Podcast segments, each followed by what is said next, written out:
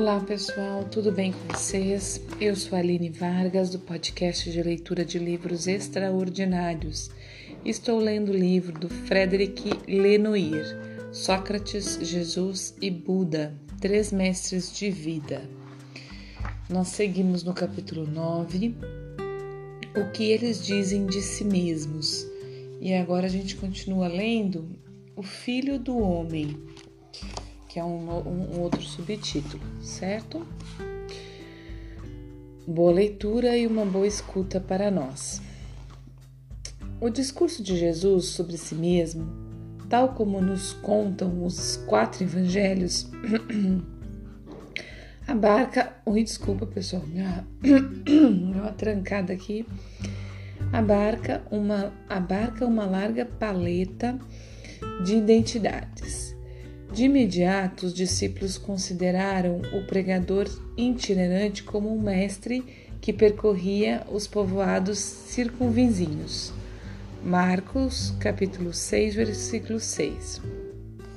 Um rabi, como o chamavam em sinal de respeito. Jesus assume, assume plenamente este título, posicionando-se ele mesmo como o único mestre. Mateus está, em Mateus capítulo 23, versículo 8. Ele vai mais longe e se proclama profeta, fazendo referência à grande tradição bíblica no seio da qual se enraiza a noção de profecia. Os profetas são seres humanos escolhidos por Deus para falar ao povo de Israel, ensinar-lhes e levá-lo ao bom caminho.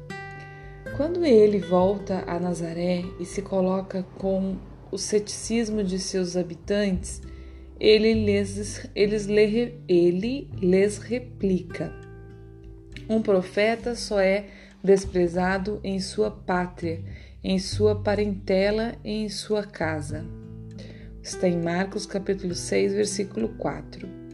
Mais tarde, quando os fariseus o previnem de que Herodes quer matá-lo, ele explica que tem de se prosseguir que tem de prosseguir caminho, pois não convém que um profeta pereça fora de, de Jerusalém. Está em Lucas capítulo 13, versículo 33. Ele se dirige à cidade nesses termos: Jerusalém, Jerusalém, que matas os profetas e apedreja os que se foram os que te foram enviados. Quantas vezes eu quis reunir os teus filhos, como a galinha recolhe seus pintinhos debaixo das asas, mas não o quiseste. Está em Lucas, capítulo 13, versículo 34. Jesus reivindica também um título ainda mais importante para os judeus do que de rabi ou de profeta, o de Messias. São os demônios exorcizados por Jesus que fazem essa revelação. E imediatamente Lucas, que conta esse episódio, esclarece. Em tom ameaçador, porém, ele os proibia de falar, pois sabiam que ele era o Cristo. Versículo, capítulo 4, versículo 41. Cristo, do grego Christus, que significa o ungido de Deus. É a tradução em grego da palavra hebraica Mashiach, Messias. Na tradição bíblica, o Messias é um homem saído da linhagem de Davi que trará uma era de paz e felicidade, da qual todas as nações do mundo se beneficiarão. Na época em que Jesus vive, a espera messiânica é ainda mais intensa pelo fato de que acredita que este, quando vier, liberte Israel do julgo do ocupante romano. Jesus reivindica o título de Messias em presença de seus discípulos mais próximos. Em Cesareia, isso, Cesareia, quando pergunta a Pedro: Quem sou eu? Quem sou eu no dizer das multidões? Pedro cita-lhes figuras proféticas: João Batista, Elias, Jeremias. Então Jesus insiste: E vós, quem dizeis que eu sou? Para vós, quem eu sou?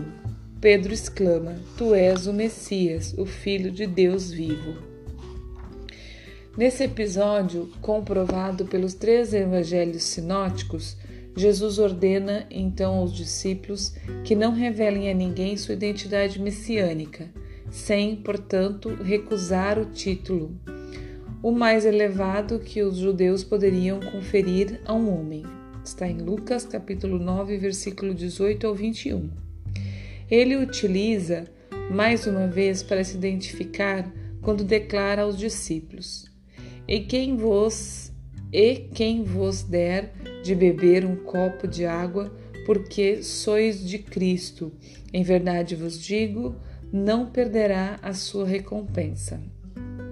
Está em Marcos, capítulo 9, versículo 41. Finalmente, quando ele comparece diante do sinédrio, quando ele comparece diante do sinédrio, Jesus é interrogado pelo grande sacerdote sobre essa expressão. Tu és o Cristo, o Filho de Deus bendito? Eu o sou. E vereis o Filho do Homem sentado à direita do Poderoso e vindo com as nuvens do céu. Responde-lhe Jesus. Está em Marcos, capítulo 14, do versículo 61 ao 62. Presente nos quatro evangelhos, esse título messiânico associado ao nome de Jesus se torna um nome próprio nos outros livros do Novo Testamento, onde o ressuscitado é quase que exclusivamente designado pelos nossos nomes de Cristo, Jesus Cristo ou Senhor Jesus Cristo. No instante da morte de Jesus, um centurião teria exclamado: Verdadeiramente és homem este homem era filho de Deus. Marcos capítulo 15, versículo 39. Ele não foi o primeiro a fazer tal observação. Tu és o filho de Deus. Vociferaram os demônios que saíam dos possuídos, exorcizados por Jesus no início de sua prática. De fato, ele chama comumente Deus de seu pai. Abá de quem é o enviado e quem lhe conferiu, por essa razão, seus poderes extraordinários. Tudo me foi entregue por meu Pai, e ninguém conhece o Filho senão o Pai, e ninguém conhece o Pai senão o Filho, e aquele a quem o Filho o quiser revelar. Diz ele a seu ciclo de discípulos, está escrito em Mateus capítulo 11, versículo 27. Na Bíblia, o apelativo Beni Elohi, Elovi, literalmente Filho de Deus, é também dado aos anjos, as criaturas mais próximas de Deus.